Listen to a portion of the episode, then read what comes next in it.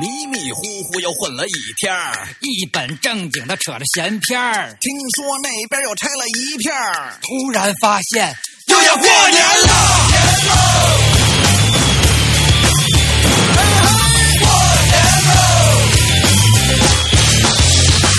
哎，各位听众，大家好，欢迎收听影留言，我是沈阳。我是正在懵逼的大玲玲，为什么要懵逼呢？这起晚了呗。啊，就是今天我们的这期引流言做的非常非常的奇葩啊！完了之后就是的不说了，不是重点。呃，我们看我们今天这开头的音乐是一个非常乡土气息非常浓郁的这样的一个啊一个过年的一个音乐啊，因为确实要过年了。今天是我们最后一期年前最后一期的引流言啊，年前最后一期引流言，我们要就要放假了，在这儿跟大家说一下我们的放假的日子啊，我们放这次放假的日子非常非常的任性，非常非常的痛快，非常非常的爽快，非常非常的。不顾及任何其他人的感受，呃，之后我们的这次的 啊，对，我们的我们的放假日期是腊月二十七，也就是二月一号正式开始放假。嗯，正式开始放假，我们的什么时候开始正常营业呢？我们是正月十一。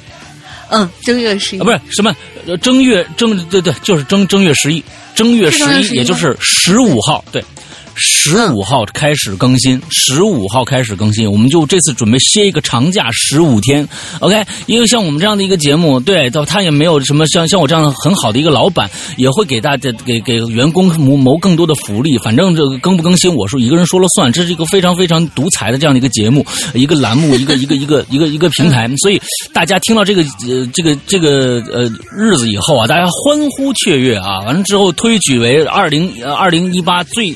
最伟大的老板之一的这个这个这个决策，完之后呢，大家很开心 啊。之后大家就记着啊，我们十五天歇歇十五天啊，正月初十啊，正月初十开始这个呃，正月初十一啊，这正月十一开始这个更新啊，大家记住这一点就行了啊。我们的放假时间，呃，接着。有一个重磅炸弹，重磅炸弹在这边要发布，请大家一定听好，一定听好，任任何人，everybody 一定要听好。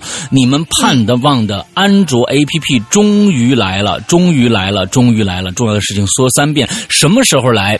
大年初一，正月初一，正式在各大平台更新。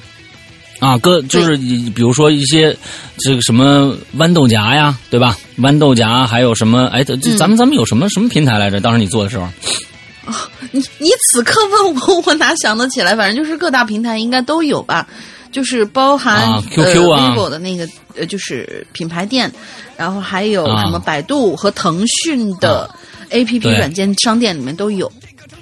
对对对，这些大的大家常用的都有嘛啊。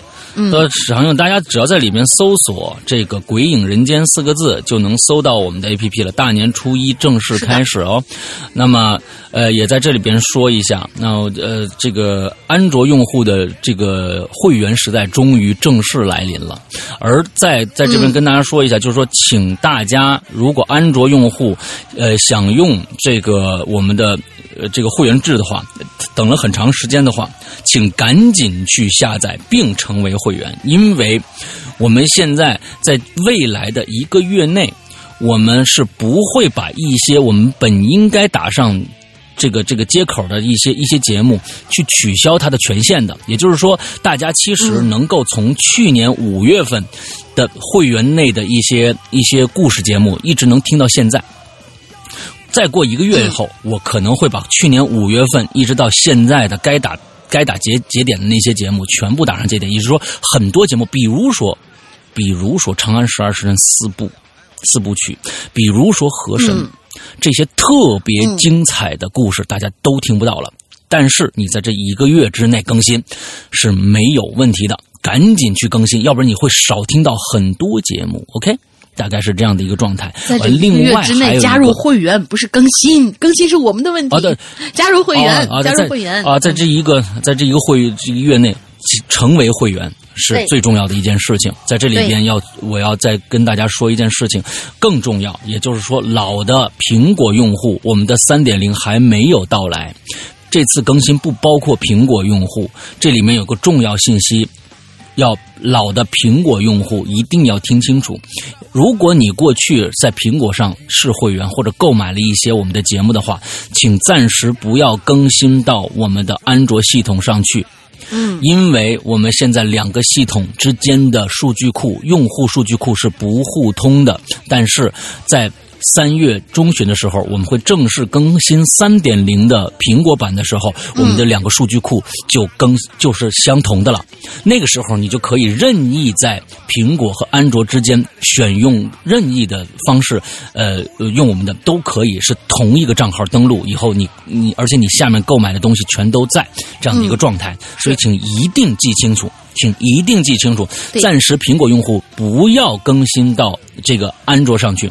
如果你已经没有苹果这个苹果设备了，必须更新到那个时候。但是你那那那你就必须要先注册一个新的账号。那么等到我们可以互通的时候，你再来找我们的客服，把你过去购买的节目同步到这边来，那个就是相对麻烦一些。嗯啊，相对麻烦一些。所以呃，请大家注意这一点，就就对了。之后这是最重要的一点，安卓来了，安卓来了，安卓来了，正大年正月初一，请大家去各大的呃这个安卓 APP 应用市场去搜索。这个如果没有，你就搜搜一些主流的，你用的一些可能非主流的一些东西，你就搜一些主流大牌的，什么三六零啊，什么这这个各种各样嗯，的、啊百度啊什么的也。也也有百度、三六零、对腾讯这些地方对的这些地方啊都会有的。，软件商店里边去搜一下“鬼影人间”四个字，就能找到我们了啊。OK，对，好啊，我们前面呢说的就是这些跟大家要安利的啊，这是非常重要的一个信息啊啊。好吧，我们正式开始、啊、这个。这个这个农村摇滚乐啊，实在是受不了。嗯，但是呢，我又找不到一个。你要说放春节戏曲吧，也不对啊。就这首吧，还稍微洋气一点啊，起码有点电贝斯啊，这个电吉他什么的。这你放大张伟啊，啊，大啊啊啊！对呀这个、这个 feel 倍儿爽啊！对，好吧，我怎么这么好看也可以啊啊，啊啊！就放我怎么这么好看也可以啊，啊！我的天哪，那个是过年的吗？啊就至少它喜庆啊。啊，好吧，好吧。那我们看看今天我们引留言的内容是什么？嗯，来，嗯，今天引留言的题目叫做“看前方黑洞洞嗯，何东东”啊，，对，一听这个题目，大家是那座草穴，嗯，就敢赶上前去杀他过干干净净。啊！对好好好，就是看过《大宅门》的人，肯定对这一段都非常非常熟嘛。白三爷一直从小到大的就是信奉的这一条，所以呢，我们就拟定了这样的一个话题。但是我们鬼影人间嘛，是吧？这个话题肯定都是、都是带有一些悬疑，还有什么之类的一些性质的。嗯嗯嗯，就是说，你曾经住过老旧的居民楼吗？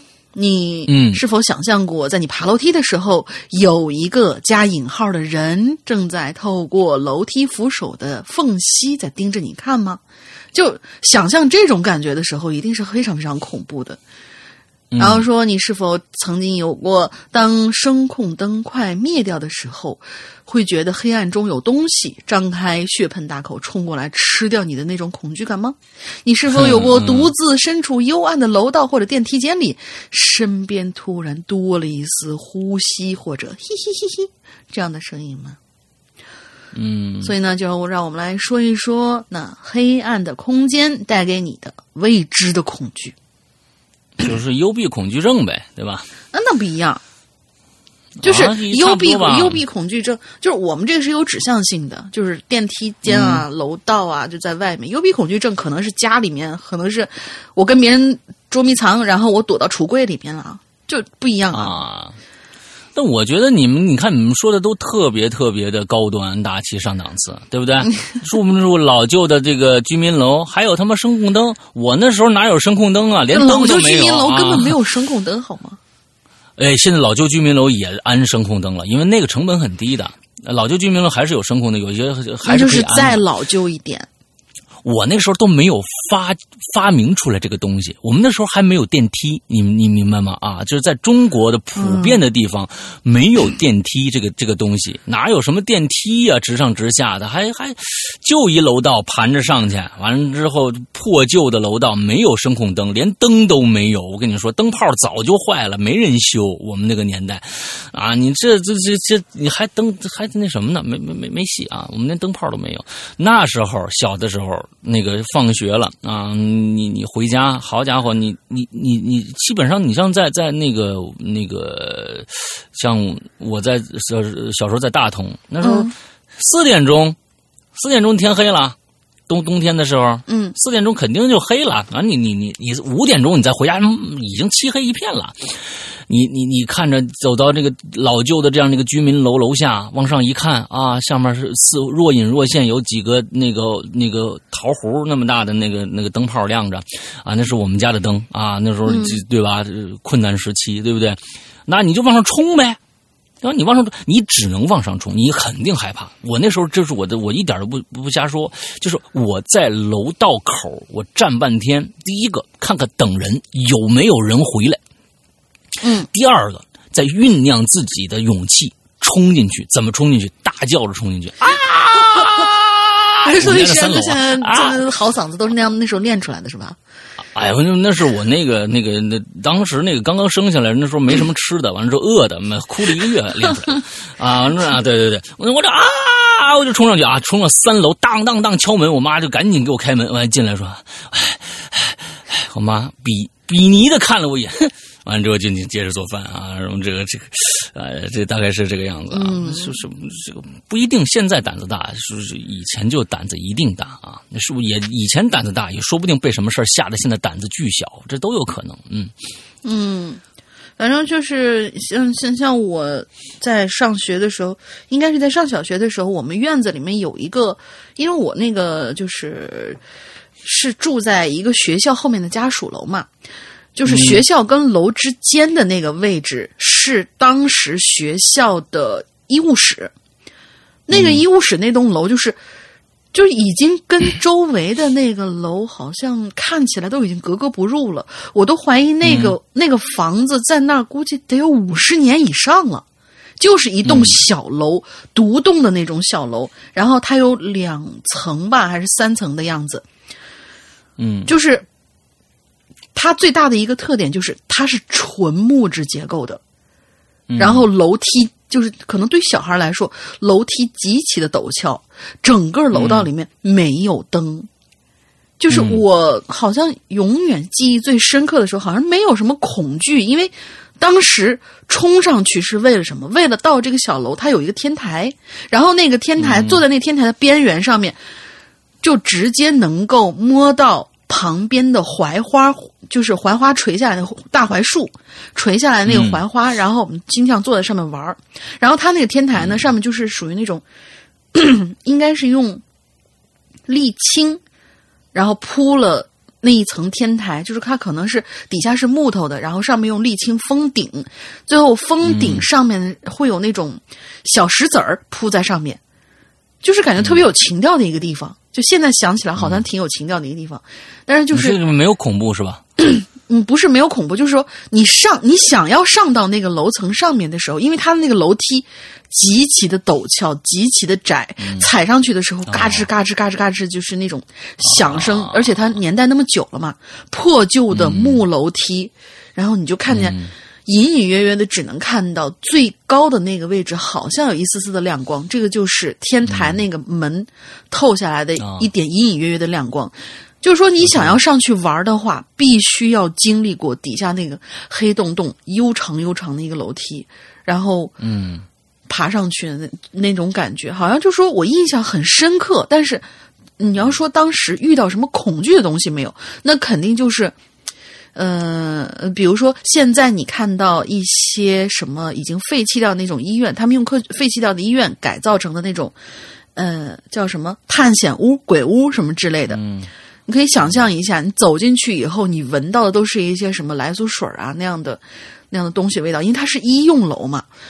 嗯，就是爬上去的时候，在你爬上去的整个过程当中，你鼻子里充斥着那样的味道，然后旁边那个黑乎乎的，它没有楼梯扶手，它是没有楼梯扶手的，它所有的楼梯都是擦，就是贴着墙的那种。往上走的时候，然后鼻子里充斥着那个味道，呃，脚底下是嘎吱嘎吱嘎吱的声呃声音，然后眼前是黑乎乎的一片，哪怕只是两三层楼。爬上去的时候，其实整个那个过程也是挺那个的，就是未知的那种、那种感觉。嗯，嗯嗯，那楼现在早就拆了，没意思。嗯，好了，就是我我我觉得过程才是，就像那个日本恐怖片一样啊，给你好像你压低的一个什么音效，然后好像一直压着压着压着，但是好像最后什么都没发生，但是过程很恐怖啊。OK OK OK，啊，好了，来来来，去去看看我们。你看你这个纠结的样子，哼，啊，这这这这，就是你那个啊，那个就就就恐怖是吧？嗯，对我那起码搞笑。切。来来来，快快快！嗯，来看同学们今天发生了什么啊？第一个同学雾中人，他说我又来了。嗯，你原来叫什么来着？他说之前的账号被冻结了，没法登录，只能用 QQ 登录一下。关于楼梯黑洞洞、黑洞洞的那种恐怖，我还是深有体会的。故事同样是发生在小时候住过的红砖楼房里。九几年的时候，灯的质量不是很好，坏掉以后很久都不会有人来修。我们家住三层，我的好朋友莎莎住在五楼，于是我经常上楼去找她，因为她家双亲，她家的双亲上班都很忙，每天呢都很晚才回家做饭，所以在他们回来之前的时间都是属于我们的。但是每次去他家呀，我都要做足了心理准备，因为在老旧而闭塞的那种楼梯间里，他家还有楼上。呃，他家还有楼上的灯总是不亮，他家里也不亮灯吗？为什么？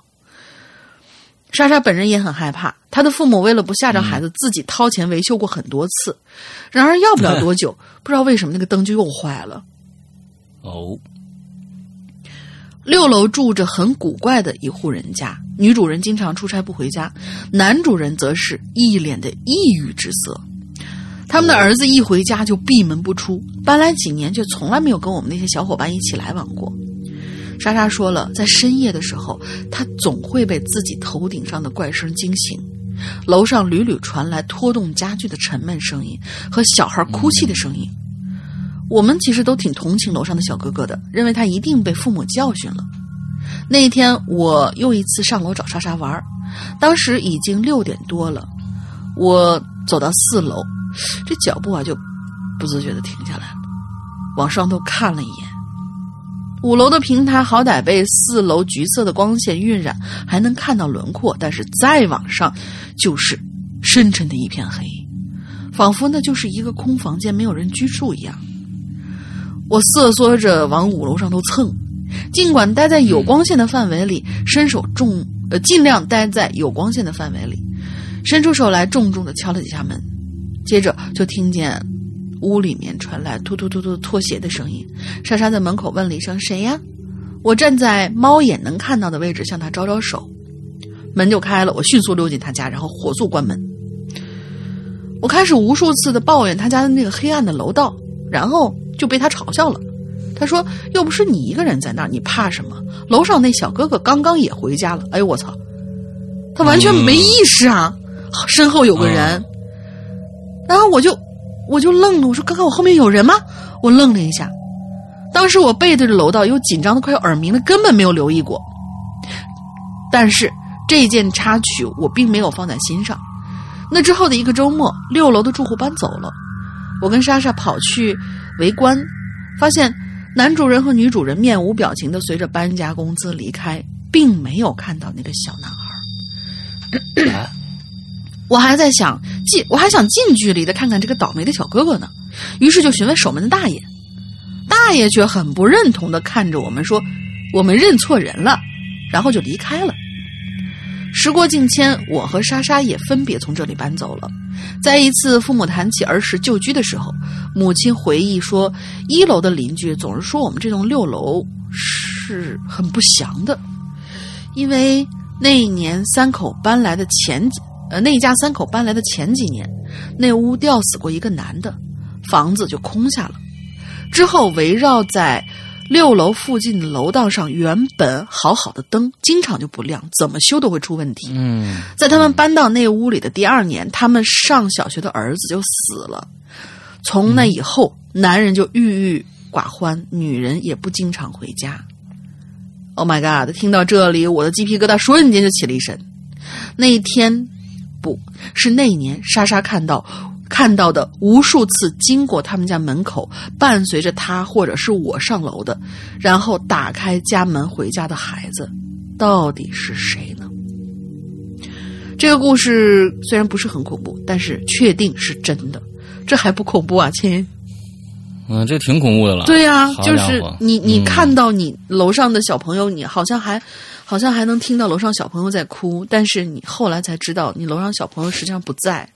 哎呦妈的，妈呀，好冷！哎呀，对对对对对对。这才叫有水平的故事。嗯，对对对对，哎，龙玲，你你你同住的那个小妹妹怎么样？最近？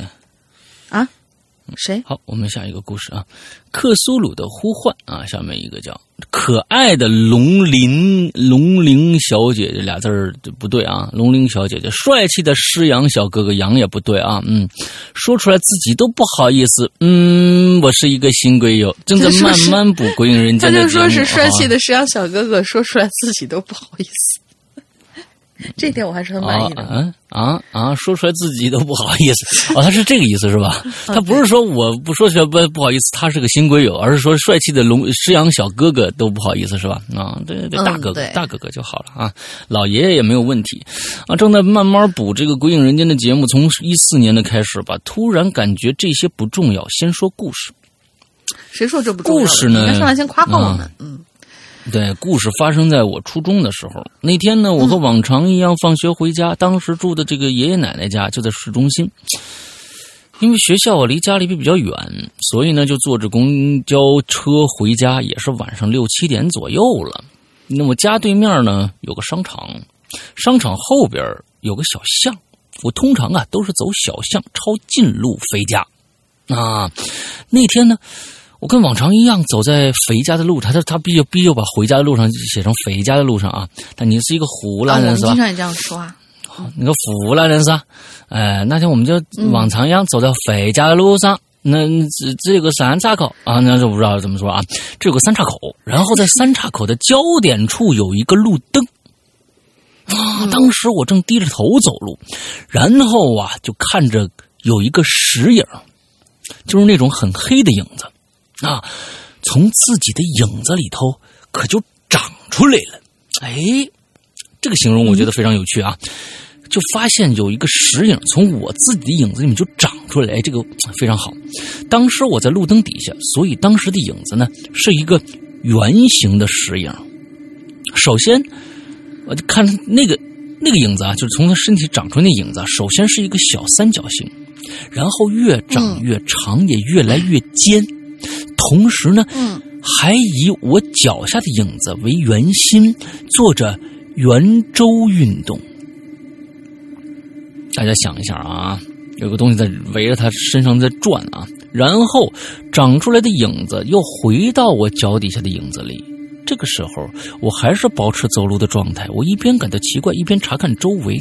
头顶只有我一个人啊，也没鸟，也不可能是鸟，对吧？因为我是呢一个灵异体质啊，见到这些事儿呢，也不是一次两次了。我眉头一皱，就知道这事儿啊不简单，就赶紧加快脚步回家。爷爷奶奶家虽然市中心的正中心，我天，那多中心！你是你要是在北京，你是是不是得住太和殿里头啊？你啊，这这这市中心的正中心的这个这个比喻啊，我天啊，那很很牛逼啊，臭牛逼啊，这是吧？市中心的正中心，但依旧住在老式红砖房，是个三层楼。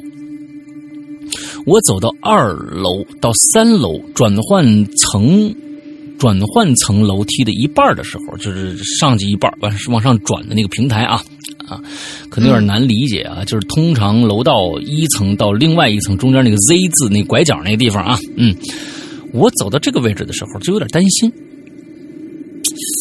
我就觉得呀，我估计是有什么东西跟上我了，我不能回家。我要是回去带回一些倒霉，那那那可就完了，是吧？爷爷奶奶年龄也大了，出点意外物，可能就扛不住了。哎，特别好。嗯，想到这儿，我心想，我死去吧。嗯啊，这也是 也不能这么想啊。想到这儿，我不由自主的向一楼转换层，也就是一点五层看过去。这个时候，一楼有灯，三楼有灯，唯独二楼没灯。二楼就呈现出那种月光洒在森林的感觉，你还挺浪漫。虽然不明亮，也还是可以看清楚一些东西的。可就在这个时候，我看见有一个人的黑色人影就出现了。黑色人影出现了啊！哎呀，这个行距实在太密了。我就加个音乐，回来抬头我就找不着在哪儿了。哎，这个，哎，一个黑色人影出现了，正在缓缓的上楼梯。我第一反应啊，没当回事我知道啊，我我就看到有这个，我知道这个人呢，啊，头啊是对着我的，貌似是看着我呢。我也就看着他。当时养成了一个习惯，就是听脚步声，也就是听脚步声，因为家人回来在一楼的时候，我在三楼就能听到。于是呢，我习惯性的听着这个人的脚步声，完全这个人是没有动静。我当时以为这人是贼呢，因为我想起了《武林外传》的白展堂，有一集是说他轻功了得，走路没声，所以呢，我就联想了一下。好吧，嗯。嗯，我告诉你，你像这样，你再你再这样联想下去，弄死你都不知道谁弄死的，你知道吧？嗯，不不过没多久，我就觉得不对了。我们这是水泥楼梯呀，走路再怎么没声，也不至于一点儿都没有吧？因为楼梯上有很多小沙子呀，什么颗粒一样的东西，你你落脚就会有摩擦声。而且这个人走路姿势实在是太奇怪了。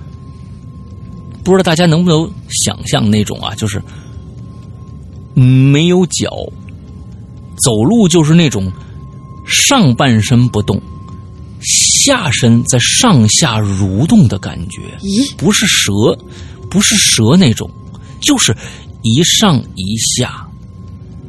我我没想出这个这个到底是个什么样的状态来。啊，就是下上身不动，下身摆着走是吗？有啊，嗯，有可能是，但是他他还说不是像蛇一样，是上下，嗯嗯，对，哇，这是什么东西？嗯，我我一下就炸了，恐惧的感觉直击天灵盖，第一次知道了什么是真正的恐惧，什么什么尖叫啊，什么逃跑啊，都是狗屁。啊！身体就像点了穴一样，待在原地，真的是白展堂，嗯，就是。对，葵花点穴手是吧？啊，嗯，把自己点了啊，嗯。就在我思考的时候，这个人已经慢慢爬上二楼了。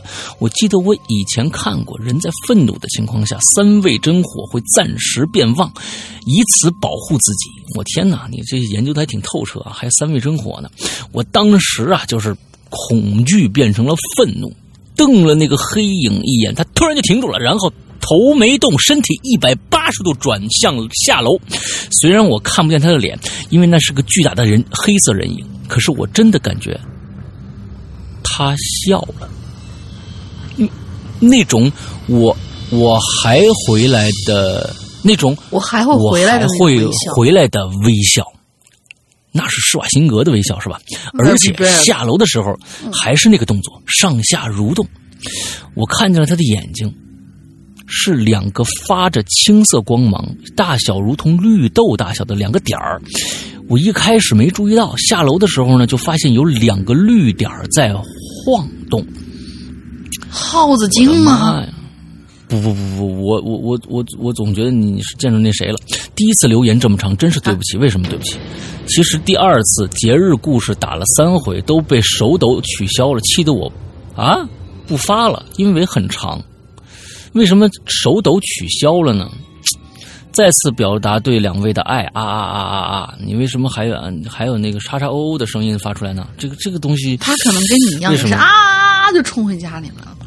对吧？啊，OK，好吧，好吧，好吧，好吧。就他他挺挺奇幻的，我觉得他形容的这种状态，嗯嗯是我们这么多鬼故事当中第一次感觉到这个什么、嗯什么飘上来的人影不是飘，扭的上来的哦也不是扭的，它是上下蠕动。嗯，上下蠕动。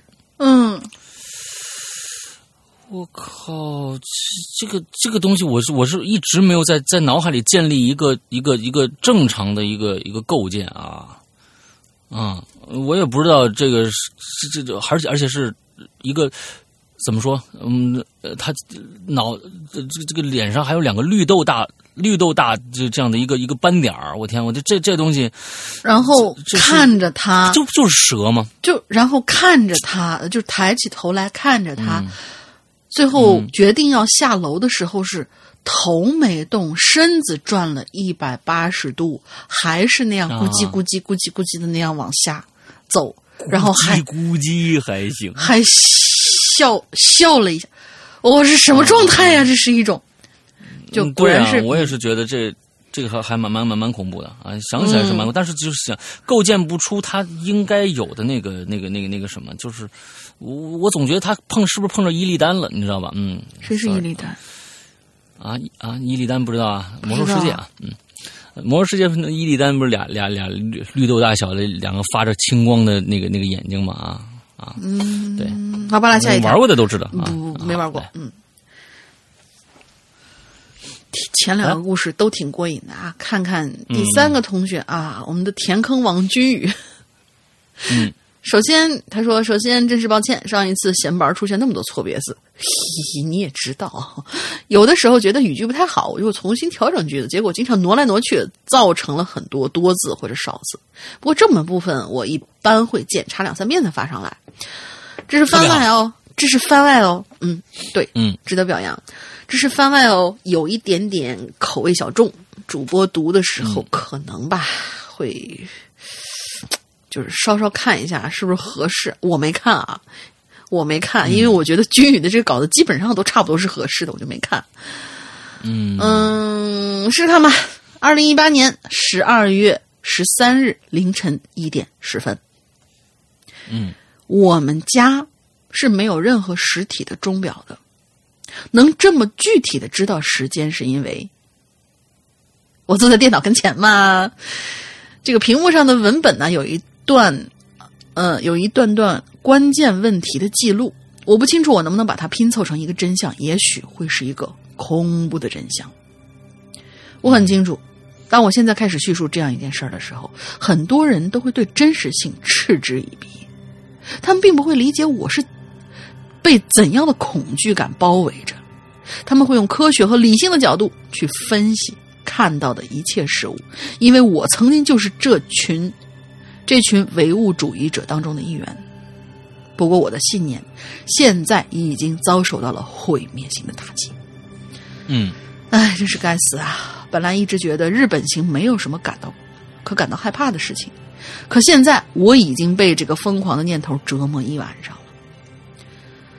在午夜之前，我正在折整理之前的故事篇章，并与我的兄弟闲聊。我兄弟知道我对鬼怪的态度很不屑，所以他偶尔会跟我聊一些鬼啊神儿的话题，比如说问我敢不敢住在鬼屋啊，要不要去什么如月车站看看呢？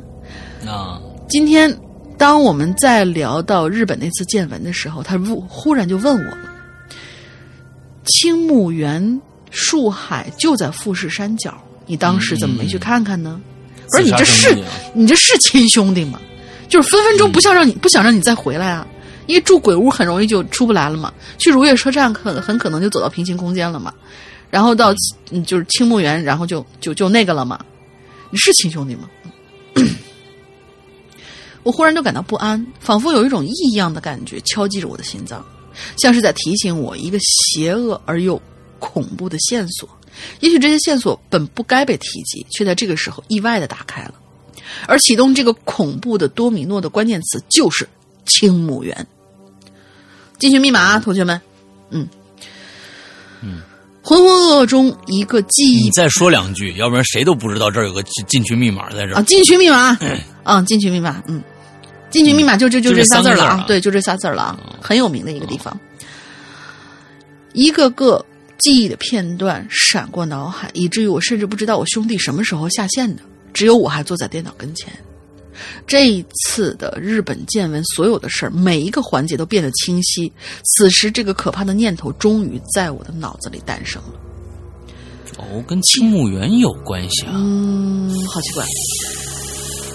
哦，我们听到他所有的那个之前那些故事的过程当中都没有提到这个地方。嗯，对啊，青木原树海是一个传说中的禁忌之地，这个地方的人都在捕风捉影中，被染上恐怖的色彩。树海坐落在富士山脚下，这里的每个地方的景观都很类似，单一的树种遮天蔽日，没有办法用树影、太阳或者星象来判别方位。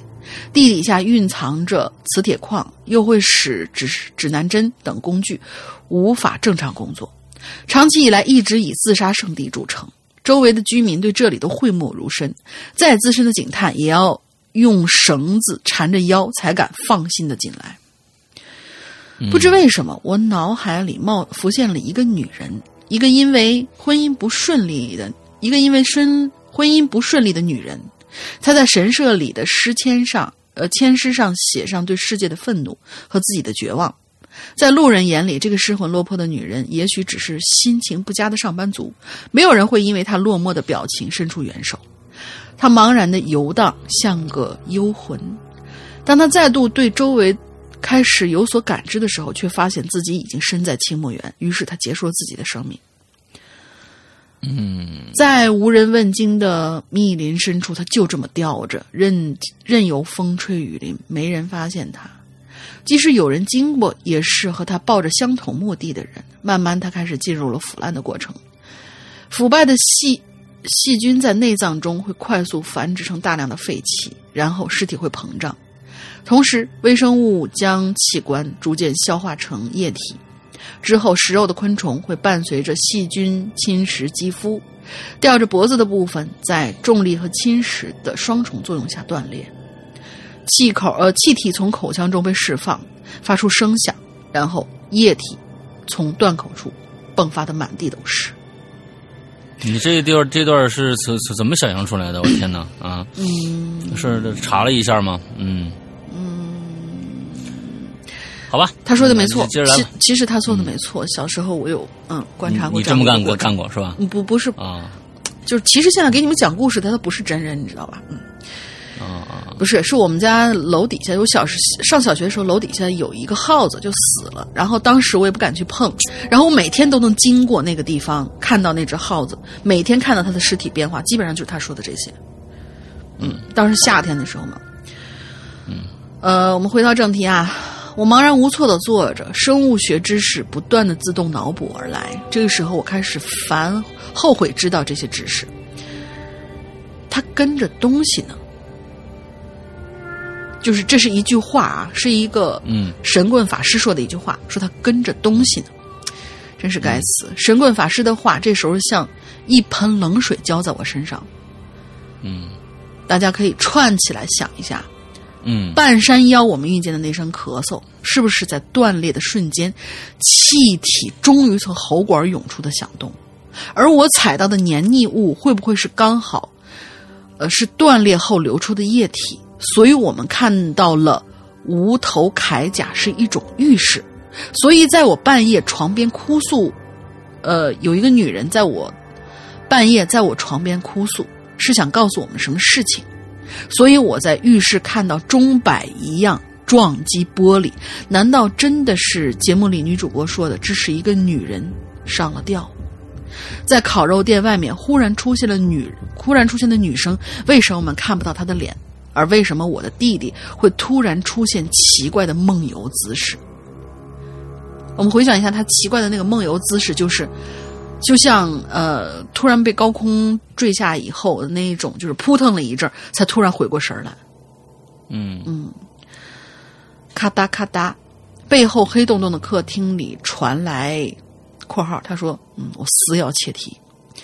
”背后黑洞洞的客厅里传来了咔嗒咔嗒两声，老师的钟摆摆放，呃，钟摆发出的声音在提醒着我，时间正在分秒的流逝，而这一切都在最坏的方向上联系起来了。那就是，如果真的烧了他的那根签就没事儿了，还是他跟着的人其实并不是我的弟弟呢？嗯最后，我想说，这篇我想，呃，我想更让大家能稍稍稍微感受一下我当时的心境，所以用了自述的一种写法。为了效果，我在头尾两端做了一些加工，但其他大部分事件确实是真实发生的，所以我特别提出来了。嗯，OK，我是觉得君宇，如果这是你真实的感受的话，我觉得你大可不必啊。我觉得有的时候你想一件事情是为什么如此的巧合，其实要硬往上说的话，有一句话啊。有一句话，这个放在这儿不，其实不是特别合适。但是就是说，欲加之罪，何患无辞？你知道明明白这意思吗？就是说，你想给他找一个合理的解释是很容易的，只要你想找解释，嗯，你有很多都能硬硬往上套一些理由。那么就是有的时候就是你自己把自己吓得半死，完了说其实不是那么回事儿。啊，不是那么回事，所以我在这儿现在看你这个就怎么就是越来越阴郁了，这个故事发展啊，到最后确实，如果是个文学效果的话，那我非常非常，我觉得你是个非常厉害的人。从一开始的一些嗯普通的一些日本的一些见闻，开始还嘻嘻哈哈，到最后。我觉得你这几张故事连起来真的是很好的一个一个小说了，短篇小说的感觉了。对啊，就是从从开始很明亮，一直往越往黑暗走，越往黑暗走，就是这样的一个状态。我觉得你要专门是这么写的话，我觉得没什么问题。我也相信这些都是都是真实的。但是如果你真的是现在陷入了一个恐怖的这样的一个 你个人的心理当中，我觉得你要赶紧拔出来，赶紧拔出来。对啊。OK，嗯，那我们接下来羞涩君啊，羞涩君，哎，这个好像是新朋友吧？不是啊，已经留过好几期了，啊而且还投稿过我们的《在人间》，但是因为他太羞涩了，我估计他上《在人间》的话会，嗯、会会紧张的说不出话来。嗯，然后他就开始你看，连羞涩君，连羞涩君都来给我们投投稿了。你们你们有有一些这个，前几天有有有一个嗯鬼友来问我，哎，你们《鬼影在人间》是不是不更新了？我说更新啊，啊，他说。嗯，你不更新，你你跟我们说一声。我说更新啊，啊，就说跟你说一声你要干嘛？你是要接管这个故事吗？呃，接管这个栏目吗？啊 就是说，是这样子的啊，我们这个不像是普通的一些一些呃，就是说，嗯，我们是采访了鬼友的真实的灵异灵异经验。这个东西其实不是那么好碰着的。你要说怎么还不更新，那你来一个，嗯对吧？这个东西不是人人都有的，就算人人有，也不是每个人都想说的。那对也就是说，而且有很多人想说的，也只不过是有一天啊，我在对面看着一个影子，我鬼压床了，怎么也醒不来。那么这些小儿科的，你愿意听吗？有，当然有这些，有很多投稿确实是稍简单了一些那个故事，而且表达可能各种表述也可能不符合我们节目的要求啊。完了之后，所以这些那如果拿上来，到时候你是会又又是不是又会拿另外一个？你们现在质节目质量是不是越来越差了啊？所以你们就是没得听要骂听完了不满，就是他不喜欢他也要骂，就是我我们已经对对对对对，不知道该怎么做了，你知道吗？有一所以我我那就不更呗，我我找不到好的题材，那我就不更了。其实我也我这个节目，其实你到到后来，其实挺腹黑的一个节目，拿别人的痛苦来说事儿啊，其实是是是不是这样子？你你你你是不是你你自己想一下，如果你有恐怖经历，你认为很恐怖的话，那对于你来说，你是一个过后后怕的事儿，还是过后我操你再来再来让我看看啊？你肯定是后怕嘛，你肯定是会觉得很恐怖，不想再遇到嘛。所以那其实是用别人的痛苦来娱乐大家的。嗯，别的那儿怎么还不更新？还不更新？不更新你自己去去去鬼屋待一晚上试试看，你肯定不会干这个事儿，所以你就不要再催你这。样说这种话啊的人，找你们附近最著名的一个鬼屋，在一待一晚上，把所有的过程记录下来，然后你遇到哎的和你当时的心境，然后你来上我们的节目，你绝对会哎火的，真的。挺好。嗯，你这样绝对会火挺好的啊！嗯对对对对对对，所以真的，我们这个节目不是啊，每周必更，大家那个什么，我们也不是说我们用这样的一个节目，就是说想想想怎么说那种就是炒作各种，我们假的我们要找人。你现在很多过去那些灵异，像台湾、香港那些灵的，都是炒作出来的，根本没那个事儿，是找演员来演出来的。我们不想啊，嗯，我们不想做这种企划呀，假的企划呀。我们就算是找真实的人来说人家真实的感受，还一帮黑黑的人在说，你看那都是假的，胡说八道或者什么，你们就是怎么着。那你来个真的呀嗯，对不对？就每次听到这种话很生气。就是就是我们也不想这样这这样去做，所以我们找的都是基基本上都是真是全都是呃鬼友的真实感受、真实的东西。那这个东西可不就是可可不是每个星期都有了啊？这东西都是尖儿货来的啊，嗯尖儿货哪能那那么普遍的满大街都是啊？对不对？要不然你们就更不珍惜了。等着吧，嗯，嗯好，下一个羞涩君，咱们接着来。嗯。山哥、龙玲姐好，我是羞涩君，没赶上上一次的留言，这一次给你们补一个新年快乐，谢谢。在显话题中的留言上，大玲玲说很期待我在山，呃，是很期待我的《山海经图鉴》哦，我想起来了，嗯听到后非常非常开心呢。其实那是我之前的毕业项目，我都已经毕业半年多了，已经完成了呢。如果山羊哥和龙玲姐对这个感兴趣的话，也方便给我个邮寄地址，我送一些自己做的神怪周边。我操，真真的有吗？真的有吗？你不用送啊，我觉得你那个说不定咱们就可以合作来做我们的衍生品了。嗯对对对对对，然后我们呢我们自己的潮牌的东西啊，哎，呃那个你你哎，羞涩君是给咱们那个什么是吧？呃，这个留过留过留过东西是吧？嗯，邮箱，我们那个就是说邮箱是吧你你有一些东西的话，你可以先拍个照片，然后发到我们邮箱里面，然后我们也许可以、是吧？其实我们就以后可以对我们就合作以真可以合作起来啊！听到这个啊，给我们邮箱发一些你的作作品的照片，先发照片嗯就好，先发照片就好啊。嗯，先不用那什么，哎，嗯，完了，当做是几年来，嗯来听鬼影没买会员的一点小心意吧。如果老大认可，也可以。哎，你看这个做一下产品，哎嗯人家自己说了，挺好。哎，你先你你先你先发跟我们联系啊。完了之后呢，现在呢，以前可能是对这么多年了没有加会员，那可能是因为一直用安卓，没有办法。但现在我们安卓来了呀，你再不加会员，那可是你的问题了啊。嗯，哎，哎又废话了半天，入正题了啊。这次呢，是我小学四年级的一次经历，应该也算是我的，应该应该也算是我的经历吧。嗯，因为我从小就是那种放养型的孩子，到了假期呢，父母都不顾不会管，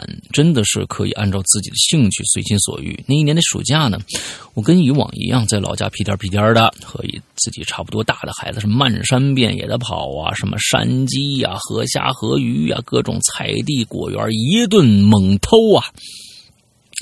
那个山鸡能偷吗？那山鸡叫打猎，你明白吗？啊，嗯，我记得那个很很清楚，是在八月十七号晚上，哥几个相约在村口的大榕树下集合，准备上山采果子。当时村口啥村口啥的都是没灯的啊，因为老家比较偏，所以当年呢很多设施啊都没普及。我们每个人呢拿着那种旧式的铝色大手电啊，就是银银色的呗啊，那那就是那种啊，对，光还是那种黄的那种，嗯，呃，光还是那种黄的那种，比我大三岁的小 H 啊，是当时的孩子王。其实当时我特别不爽的，就仗自己大几岁，调戏我我们，调戏我小姑。你小姑多大呀？好家伙，你们这几个孩子这这小黄口还挺重的，调戏小姑，小姑娘还是什么？小姑，呃，她是我小小姑吧所以肯定不是小姑娘。啊但是有些孩子估计，但是有些孩子啊他真的只是辈儿大。嗯，啊，岁数小。啊，小黄呢，可能觉得有女生在，想逞个英雄吧，于是，在去采果子的路上呢，提出了去驼背山采果子。嗯，啊，咱们附近有个叫驼背山的。我小姑就说了啊，你哦，你看你们小姑，你小姑看来是岁数并不大啊，应该跟你们嗯差不多。你看您就是辈儿大。那啊，那边不太好吧？啊，大人们都不让去，说那边都是葬着很多仙人的。啊，小黄就说：“嗨，你说那边那个鸡石果呀，鸡石果其实就是番石榴啊，那番石榴特别多。你之前你跟我老爸赶牛的时候，我们路过我就看着了，而且咱咱们这么多男的，而且又是小孩儿，你怕什么呀？”嗯，可是啊，小姑还犹豫啊，我就在旁边打断了。哎，这这男孩女孩男孩吧，嗯，哎，我我也觉得，嗯嗯嗯，哎，他是羞涩君是吧？他应该是这样的，哎，我，嗯我也觉得没什么吧，就去采个果子而已，又不是对着撒尿。不是什么，你这话讨论到底是什么意思？就是你这个不是羞涩君，你是怂君啊！人家只是不太好哦，对，羞哦，羞涩君啊，羞涩啊啊，嗯，我也觉得没什么吧，就是去采个果子嘛，又不是对着撒尿，呃是这样，是这算羞你是涩？多喜欢说这一段儿 啊！当时我太幼稚了，就想出风头啊。他就是想，他是说觉得可以去啊，嗯他又讨论了一下，具体我具体是啥我也忘了，那就应该是去了呗，对吧？嗯，对，我们走了大概不到一个小时吧，就到了果子树林的附近，正在周围照着那片地方。晚上的山呢，真是特别特别的黑呀、晚上啊，虽然有月光，但是树林茂密的南方树林都挡得七七八八了啊，树这个这个枝叶太茂盛。走了一会儿呢，另一个小矮是啊，我就说嘛，这小矮是肯定姓黄。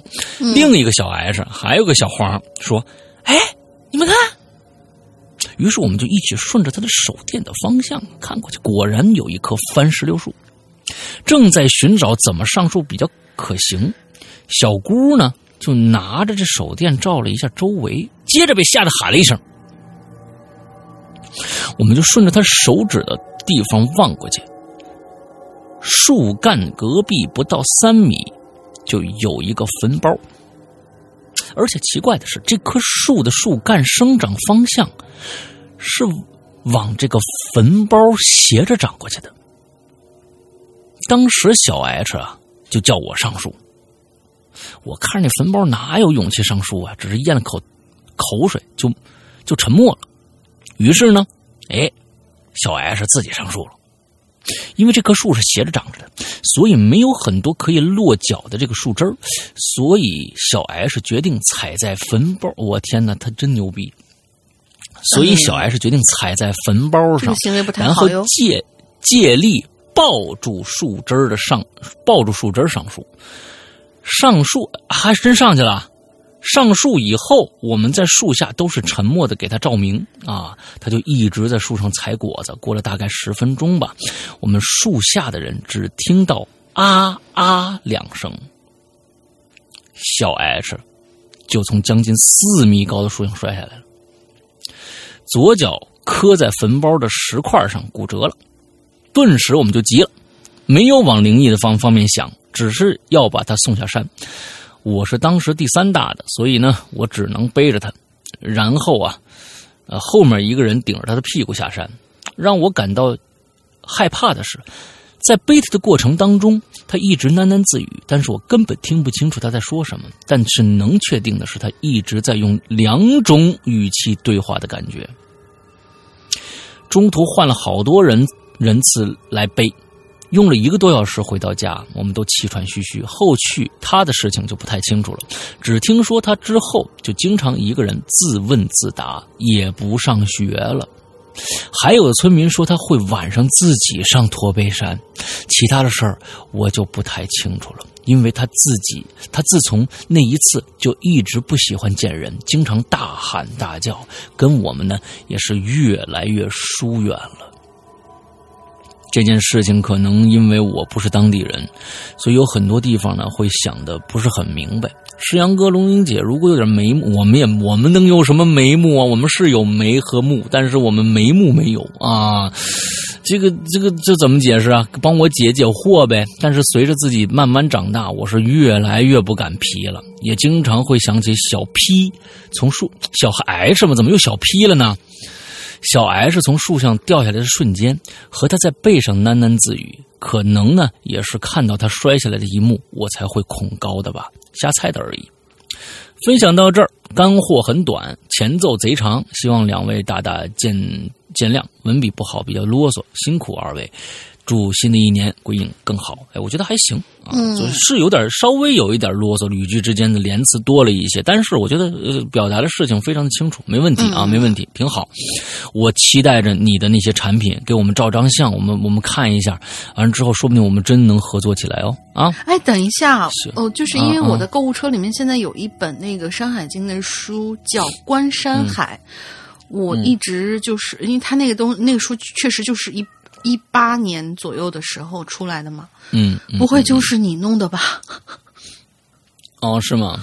嗯，对啊，嗯好吧，那我们在邮件里面，我们邮件里边或者对你邮件里面加一个微信都可以啊，加一个微信都可以，你可以留下你们的微信，你的微信给我们，完了之后我们我们加一下，完了之后咱们微信里面聊也可以啊啊。嗯嗯嗯。好，下一个，下一位同学赵曙晨，山哥、龙鳞妹纸，你们好。上次话题有幸没读到，高兴的睡不着觉啊，连做梦都想笑。哼，别说我没出息，毕竟我就是个挺容易满足的人嘛。看到这期话题，太容易满足了。呃，不是，嗯但是我我的留言第一次被读到的时候，我也反复听了好几遍，然后傻笑啊，真的会啊。哦，是吗？你留过言吗？有啊，第一次被、哦第一次就是老大念我，然后在微博上面，哦，是吧？对，看到这句话题想到了我啊什么？今天就是人生巅峰了吧？嗯，啊我估计今天这呃赵蜀臣今天就是人生巅峰了啊、有可能吧。嗯嗯，看到这期话题想到我上初中时候的事儿。我老家啊在北方的一座重工业扎堆儿的城市，有很多煤矿，城市边沿也有很多山。在上世纪七十年代，因为国际上一些政治争端，我们这座城市应响应了中央的号召，深挖洞、广积粮，动员一切努力量，在城市的下面还有周围的山里面挖了很多条错综复杂的防空洞哦我。大概知道你是哪儿人了。哪里？嗯，你先你先念吧。嗯好吧你先念吧。嗯，找不着了吧？行距能能能能太密。还好啦，我这儿都已经大于一倍的航距了，就是我这儿看。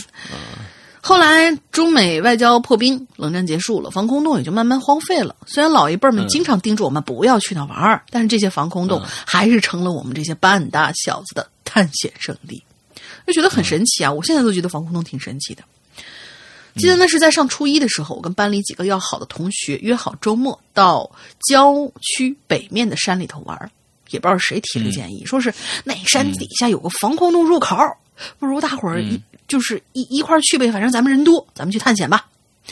由于当时我们年纪小，天不怕地不怕那段时期，于是这个建议被全票通过了。到了周末一大早，我们五个人就汇合到了一起，赶往目的地。上午十点多，才穿过山脚下的棚户区，来到了这个防空洞外。大伙儿呢就各自把各自的装备就拿出来，哇！你们要倒斗啊！你们这是。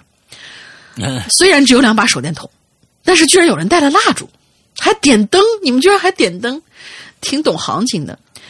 嗯，照明的装备不是很多，但是呢，有也总比没有强吧。做好准备，我们五个人就大踏步走了进去。这起初的时候啊，因为洞外头的光线还能照进来，我们有说有笑，不以为然。但是大概走了有四百来米吧，这光线就慢慢弱了。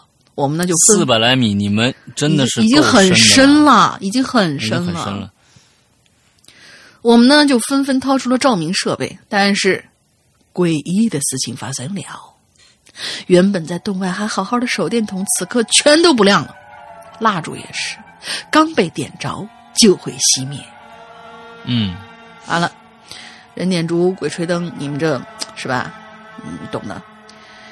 此时呢，恐惧感也从我们每个人心中蔓延开来。洞里头阴气森森的，黑洞洞的远处看不到一丝的光，我们都不免汗毛倒竖，静静的凝视着那团黑暗。突然，我就，呃，突然我就分明的看到，那防空洞深处的黑暗正在向我们涌过来，而且速度很快，仿佛要把我吞没一样。那黑暗中好像存在着什么东西，但是我看不清楚，我他娘的也不想看清楚。接着，我们五个人就鬼吼鬼叫的跑出了防空洞。反正这次经历给我造成了不小的阴影。从那之后，就像约好了一样，谁都没再提起防空洞这三个字儿了。嗯，那件事情发生之后，没过半年，我们老家所有的防空洞的入口，在一夜之间都全都被封死了。因为那段时间发生了两件事儿，就是说别的学校也会有一些学生啊三五成群的进入防空洞探险。有一个男孩子在防空洞里啊跟同伴走散了，从此他就失踪了。有大人和警员进去寻人，无奈洞里的情况太复杂，岔路特别的多，结果也就无功而返了。不是我，我说到这儿我就在想，就是以前挖洞的这些这些老前辈们，他们进去以后，他们出得来吗？出得来啊，人家是有图纸的。哦，对对对对对，嗯嗯，想起来了。而另外一个学生也是和同学们在洞内走散的，跟上一个不一样的是，三天之后他从其他的洞口啊走出来了，但是被发现的时候人已经疯了，谁都不知道这三天水米未进他是怎么活下来的，也没人知道他在伸手不见五指的防空洞里经历了怎样恐怖的事情。我呢曾经幻想过他一个人在防空洞里那种情形。应该是摸着湿滑的墙壁，举步维艰，根本不知道现在是黑夜还是白天，因为在他的眼前全是一片黑暗，周围都是未知的。他不知道前方是否还有路，也不知道身后传来的脚步声是不是有人正在跟着他，还是漆黑的防空洞里一直有什么东西在盯着他。可惜他什么都看不到。一次次的呼救，没有人回应；一次次的哭喊，无济于事。恐惧、无助，让他的精神逐渐崩溃了。嗯，这呃，这这个人的经历，也是我，这是个人经历，也是我童年的阴影。最后，还是要祝我们《鬼影人间》越来越好。两位主播还有幕后的工作人员，大家辛苦了。没有你们每天不辞辛苦的工作，我们也没有这么优秀的节目可以听。以后看到合适的话题，再来留言吧。还在上班，所以是匆匆码字，望上哥见谅，闪人了。嗯，挺好的。我觉得你你说的就就其实还蛮好的，嗯 嗯嗯，那个 不像匆匆防空洞，防空洞其实现在在基本上现在的孩子基本见不着了，都已经填死了。嗯啊，就是很多地方城市的，除非是一些三四线城市，可能还会有，但是基本上现在也不让进了。呃，或者改成了一些其他的一些东西，像那个四川也有防空洞，他们不是改成火锅了吗？对吧？那火锅英雄就讲的是四防空洞的，就是防空洞里边开了一个火锅火锅店嘛。那电影《火锅英雄》对，也也有。但是其实我跟你们说，在当初做做防空洞的时候，因为我小时候这个防空洞实在太正常了，就我经常呢就是我们几个几个几个孩子们，但是真的不敢往往进深走，因为那时候也也也不会再用了那个那个东西，就是一个废弃的洞。但是我记忆最深的时候，其实，在在老人看来，那个地方啊，呃，没有什么危险可言。但是呢，你必须很了解里边会有什么东西。如果你知道里边有什么东西的话，那你不会害怕。但是如果你什么都不知道，完全就是进去探险的，想看看里边什么东西，但是有一些未知的一些东西突然出现的话，你一下子会慌起来的，因为底下毕竟是暗的、亮，那个这个这个没有光的。我们那个防防空洞，我走下去，别说四百米了，怎么可能四百米还还有光亮呢？四百米之前还有光亮，你走一百米就全黑了。对，你一百米、五十米就全黑了，不可能有那么多的光亮的，因为那洞口很小啊。完了之后，你往下走，它是开始一个下坡，往一直往下走，一直往下走，再往下很深很深的地方，几差不多得五六十米，最少一百米。完了往再往前走，当你走这种这种东地地方的时候，你首先你进去是为什么？你你是为了受惊吓，还是为了就是看看底下有什么好玩？如果你看什么好玩的话，那你绝对会失望，因为在里边就是土坑。完了之后会有什么东西？有一些你意想不到的一些东西出现，因为在那个时候就有它会有一条狭窄的通道往下走，还有一个宽。毕竟你它它是为了你你躲空难嘛，对吧？你你空袭嘛，你躲空袭嘛。嗯，你防空洞就是空袭，完到底边会有个开阔的一个地方，甚至。还会有办公室哦，有办公室在里边，有各种各样的门在里边，但是已经很破旧了。当这些残破的东西出现在你的眼前，你用手电筒照过去，你发现这些东西的时候，你会怎么想？其实对于老防空洞人，你就进过去就说：“我操，这不就以前的那个啊？大家那时候有时候就在这里边，呃，这个这个这个这个这个解手啊，有一些专门有一些排排污的一些东西，嗯这上面解手。完了之后，这这里面是干嘛干嘛？但是你不知道的话，你推开那个那个那个屋子，你就会看到可能各种老鼠啊，什么这个那的一些动物，而且越深的地方，氧气含量越低，你就会产生幻觉的可能性越高，因为有些其他杂七杂八的气体就进来了。那、嗯那个时候你蜡烛点不着，也是很很正常的一件事情，因为含氧含氧量已经很低了。那个时候你呼吸困难也是很正常的，所以不轻易不要去做这种冒险，轻易不要去做这种冒险。所以，而且如果在里边你走丢了啊，你走丢了，请千万记住一件事情，你可能能找回来，但是需要你强大的心理这个这个承受能力。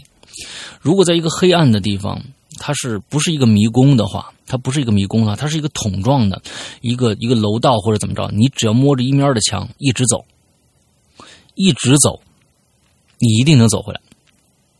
错，摸着一边的墙，摸着一边的墙，你一直往前走，看他拐弯你就跟着拐弯，一直走。你想想，你是一定会走会走到出口的，所以千万不要害怕。那个时候需要一个强大的心理在在支撑你才行。我这个我我我没有那么强大，我我所以我不进去。啊，但凡你觉得认为你很强大的话，你进去了走丢了又害怕的话，那请你摸着一边的墙，一直往前走。他拐弯你就拐弯，一定能走到出口。但是这个时候又回到了，又回到了，就是说为什么要有强大内心？就是回到了我们这次的主题，就是你每摸着墙往前走一步的时候，下一步你是不知道的。你摸的那个墙上，你也不知道会出现什么东西。你拐个弯儿，不知道又会到哪里。人的恐惧感最多，就是人的恐惧其实崩溃在哪里？就是崩溃在未知上面，尤其是黑暗之中的未知。所以刚刚说嘛，你如果是老的那些这防空洞的人员，你进去，人家根本不害怕，人知道底下有什么东西。但是对于你来说，完全是全新的，你前面是什么东西？过去那儿就确实死了一只老鼠，你你过去一扒一踩，噗一声，完了之后你一看啊，老鼠哟，这怎么回事儿啊？谁他妈这么倒霉啊？反正你害怕，就是那那就没嗯办法了啊。看见一只死老鼠，然后你就站那儿盯着它，是吧？干干巴巴的、麻麻累累的，一点都不圆润，你就上去盘它了。啊嗯，盘子还行。嗯，好，下一个啊，这是什么居三覆覆云是什么意思啊？啊聚散散浮云。浮云，你干嘛念的那么牙碜？居三浮云啊，他写拼音嘛，没办法。他底下有有写出来，我是聚散浮云啊。啊，那人家很有诗意的一名字，让你念这么牙碜。哎，我觉得聚散浮云非常非常棒啊，你两个名字都写对了。诗阳哥，龙鳞妹纸好，我是聚散浮云。第一次留言说一件我遇到的唯一一件有点诡异的事儿。上初中之前，每隔一段时间呢，我就会做同一个梦，体验一晚相似的经历，体验一晚相似的经历。啊、每次做这个梦之前都是没有预兆的，就很正常睡着了。然后呢，不知道什么时候我会感觉自己醒过来，身体能不能动记不清楚了，能看到天花板和蚊帐，它们离我很近，就好像我的意识贴到了天花板或者是蚊帐上，同时呢，又觉得盖在身上的被子离自己很远。不管做这个梦，嗯，不管做这个梦的时候有没有灯光，我都有这种感觉啊。只是没灯的时候呢，我看到的是黑暗，但其他的感觉还是一样的。嗯、到现在我没感觉，不知道你这个感觉是什么感觉啊？有一次是爸妈还在看电视的时候发生的，还有一次是小时候寄宿的时候发生的，能听到电视的声音，或者室友玩小光剑打闹的声音，还有还有小光剑，然后下一阶段就会感觉到像心跳一样有节奏的耳鸣还是啥，画面好像也有这种节奏感。就像收音机串台这段我记不清了。哎呀，我天哪！你这个这个表述我看越来越越糟糕了啊！嗯，没明白你在写什么。可能我感感受到的全都会加上这种节奏吧。进行到这段，我还能感知到周围的东西，然后可能就是在梦中了。梦中是一片漆黑，我是身体倒立的。我天哪！感觉不到有没有手脚，但我在跳着往你僵尸僵尸是吧？但是我在跳着往前走，虽然是很黑，啥都看不清楚，但我能感觉到周围还有很多跟我一样的东西排着队，在一条弯弯曲曲的沟里，像农村那种蜿蜒小道一样排着队往前移动。赶尸吗？我知道了，那个楼梯上面，就是一上一下雇佣的那个是你啊，啊，很像是吧？梦啊，梦到这里，我可能就会吓醒。有一次呢，还吓得叫了一声妈妈，妈妈还答应了一声啊。最后做最后做这个梦是在初中一年，初中一年大年三十的晚上。那天我春晚没看完就去睡了，我睡在二楼，二楼有三个房间，房间都是朝楼正面开的，有条走廊连通三个房间，走廊是敞开的，可以看到外面的风景。睡着睡着，我好像觉得那种不舒服的感觉又来了，突然我就醒过来了，坐在地上，感觉脚腕很疼。原来是撞到了椅子腿儿了，然后就看到我妈扶着我，姐姐也在旁边，我就懵了。不，他自己啊，我就懵了。然后他们把我扶到床上躺下，说起刚才的经经过。说十二点差几分的时候呢，外面很多放烟花的，姐姐在走廊上看烟花，然后就看到我走出房间，她对着我说一声：“哎，你怎么没穿鞋就跑出来了？”我就没搭理她，继续走在另外一间房里转了个圈圈。他觉得奇怪，就叫我妈过来，他们一起叫我都叫不醒，然后我脚就撞在椅子上了，我跌坐下来，然后醒过来。自从这件事儿以后，我就再也没有做过这个梦。好了，祝石阳锅龙灵妹纸身体健康，天天快乐，祝国营人间越办越好。顺便问一下，屌丝道士什么时候继续播呢？呵呵呵，哈哈。哎呀，真有人喜欢听这个呀，嗯，有这个啊，这个我觉得这是个梦游的经历啊啊，像一个梦游的经历啊。是，你我觉得他应该应该是梦游了。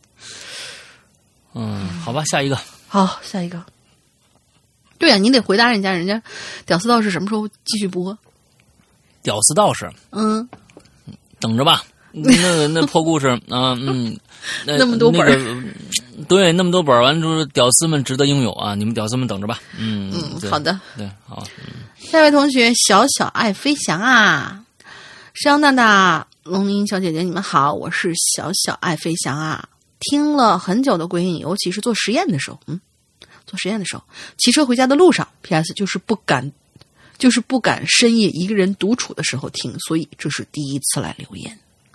欢迎。其实以前留言的主题，我有冲动啊，想要写一些东西，每次都十分的羞涩。嗯，相信嗯，对，羞涩君的小号。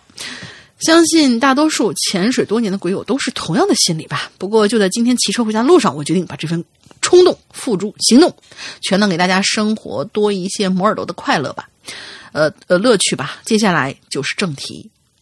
提到黑洞洞啊，我就想到发生在我初中时候的一件事儿，大概是嗯一四年，十为什么要写十四年呢？亲，嗯，他说应该是应该是一四年啊，我理解不是十四年前，啊，十四年前啊，大概是十四年前。嗯，好吧，我把那个钱字，哎，哎呀，我刚才怎么没看见那个钱字儿了？我靠，哎呀，我中邪了吗？我是不是在梦游？掐一下自己的腿，哎呀妈，挺疼的。我所在的城市初中还有，嗯，我所在的所在城市的初中还有四年级，嗯，后来没四年级了是吗？对，哦，初四，有一段时间，嗯，对，所以初四的时候，我们即将面临中考，学校为了提升学、提高升学率，在临近中考那个学期，针对初四的学生开设了托管班儿就是一个学期交上一千块钱，然后晚上管饭，学生们留校晚自习，然后晚自习结束后，有家长护送回家。这事儿啊，就发生在我爸陪我回家的这路上。嗯 那是距离中考还有一个月左右的时间，天气燥热，天气逐渐燥热起来。事情发生的那一晚，刚好下起了中雨。我这个人最不喜欢的就是下雨天骑自行车，这种感觉多好啊！为什么不下雨天骑自行车？所以，所以一路回家，心情并不十分美丽。从学校到我家，首先要经过一段城市的主要道路，然后再拐进一小段黑乎乎的小路，之后才能进入我家小区的大门。讲到这里，大家应该能知道事情啊，肯定就发生在这黑乎乎的小路上。错啦，是发生在那段主干道上。错了啊，不是，你就是说你在说什么？就嗯我我编的，嗯。其实啊，这条小路也并不那么黑，因为在我家小区大门那儿呢，有一束光，就类似于探照灯的那种光线，会打到这条小路上。只不过不知道是工作人员嗯太高还是咋的，这束光啊，并没有照在路上，而是直冲人眼睛就打过来了。开夜车那些老司机们应该都知道那种被远光灯照射那种感觉，就是呃灯架的太高了嘛。而且经过小路两边建筑的遮挡，每次在这条小路上，这骑车就跟瞎子过河一样。更何况那天晚上还下着雨。现在回想起来，还能清晰的记得，我跟我爸拐进那条小路之后，没走多久，我呢就猛地被眼前一东西吓了一跳，远远的就看见半空中漂浮着两个绿油油的亮点儿。哎呦妈呀！上楼梯的那个雇佣雇佣的那个家伙又跑这儿来了。啊啊，伊利丹有两。对，有两个绿油油的亮点儿在向我和我爸移动。哎，这两个亮点儿，是那个啊这两个亮点儿是上下分布的。上面那个点儿圆圆的，一闪一闪的；下面那个啊大一点儿，而且始终是亮着的。哦，哎，当时骑着车子的我差点从车子上跳下来，不过看旁边的爸爸继续淡定的往前骑车子，我就稳了稳心神，就跟着我爸也朝前骑过去，直到走近了一点，看清那两个亮点，我吐血的心都有了。原来那是一个抽着烟、拿着手机的男的，什么鬼？什么鬼呀、如果你说事情就此结束，哼，那你就错了。那晚之后，我是真的被吓到，第二天我就发烧了。讲到这儿，我要跟大家讲一下我的那种体质哈，它不是像青灯那种，就是能看见啥啥的，我就是单纯的八字软，所以小时候我经常被吓到，就是被这个、嗯、抽烟的哥们儿就吓着了。听我妈说，这个有、呃，这个可以追溯到我一岁的时候。现在虽然不经常被吓到，但是一些跟现实比较应景的梦境，我总会梦到。不过我身边，呃，身边的朋友大多数不信这些，而是而我呢，也是秉承着你信它，它就存在；你不信它，它就不存在这种想法。好了，介绍完我体质，回归正题。根据我以前被吓到之后的身体反应，我觉得那天晚上我是被吓到了。嗯。P.S. 我被吓到之后啊，会发烧，而且是那种不会超过三十七度的低烧，打点滴不会退。除此之外，身上没有力气。不过一碰到我，呃，一碰我，我就会有扎针的那种感觉。所以大学上大学离家之后，我在外地判断是否感是感冒引起的发烧，还是吓的发烧，都是因为这个。因为这个就是，如果碰一下没有扎针的那针扎的感觉，嗯那就是感冒了。碰一下，哎呦疼，那就是被吓了。反正单纯的个人经验，不为其他人参考。那个时候，我家小区有一个姥姥会叫魂儿，可能每个地方的方法不太一样吧。这个姥姥给人叫魂的手法呢，是用，呃，用小米，不是手机啊，就是小米。具体的过程呢，是姥姥先给我把脉，然后再看看我的睫毛。嗯因为据说他们这种人能把脉把出不一样的结果，而看眼睫毛是因为正常人的睫毛是向上翘的，被吓的人的睫毛是往下耷了，并且还打着绺的，就好像几天没洗头的那一种。你确定他不是因为哭的吗？然后姥姥就会拿出她的小米，还有两个茶杯，一个茶杯盛着水，水上撒上几粒小米，另外一个茶杯里是填满小米的。那种填满的状态，可能身在北京的同学们都知道，就是大家去稻香村买糕点的时候，装盒有两种规格，一个是满盒装，一个是平盒装。嗯，嗯，他让老大解释一下，老大见过这种情况吗？说满盒装、平盒装，呃，这个满盒装、平盒装不不不知道，嗯，嗯，我，装过，嗯，但是你也不知道，但是一般都是是平盒，就是反正装满盒呗，反正也就反正没往里塞呗，就是各种就就就就点点点心匣子往里塞呗，就是我也不知道这个满盒装和平盒装有什么区别，我还真不知道这这个区别啊嗯，好吧，啊呃，这里的小米的装法呢，就是平盒装，就是不冒尖儿的那种。然后姥姥拿一个手绢儿把装小米的茶杯包起来，让茶杯的口那儿，呃，那一边平平的，之后倒过来，在装水的那个茶杯上面转圈儿，嘴里小声嘟囔着一些话。之后再把装小米的那个茶杯在我头上转圈儿，也是说着一些什么，一边说一边转。啊，转完之后，神奇的事儿就发生了。打开手绢以后啊，这杯子里的小米就会发现缺一块儿，哦就像那种形状，就像是我们平常吃那种什么双皮奶之类的，用小勺挖掉一个边缘，呃，小勺沿着边缘挖掉一块儿那种样子。这个时候呢，姥姥会再抓一些小米，把它补完整，之后再来一遍转圈圈的那个过程。等到第二次打开手绢之后，小米没有再消失。我记得以前被吓到的时候，补充小米的过程会进行好几次，就说那块小米会莫名其妙就消失了，然后补，再转圈儿然后再补，再转圈儿再补，但是最后都要以这一碗小米完整了为止，就是不用再补了。据说填补这些消失的小米，姥姥家每年都会买好几斤，而消失的小米估计就是叫魂儿的代价了。嘿，这还是挺神奇的，我觉得。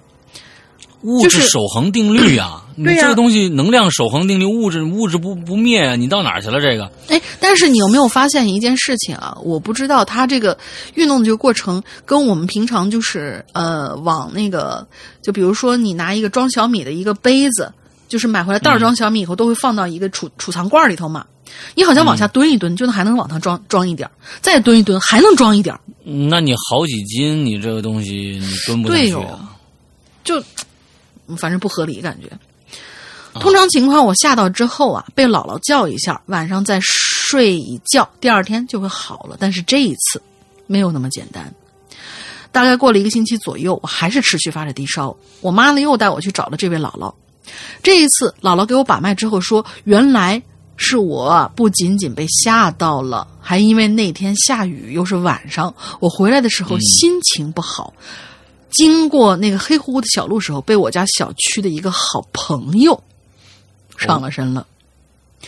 那个好朋友生前呐，我爸妈都认识，就是一年前身患绝症的一个工友。那工友呢不愿意拖累家人，就在自己家上吊上吊，呃上了吊了。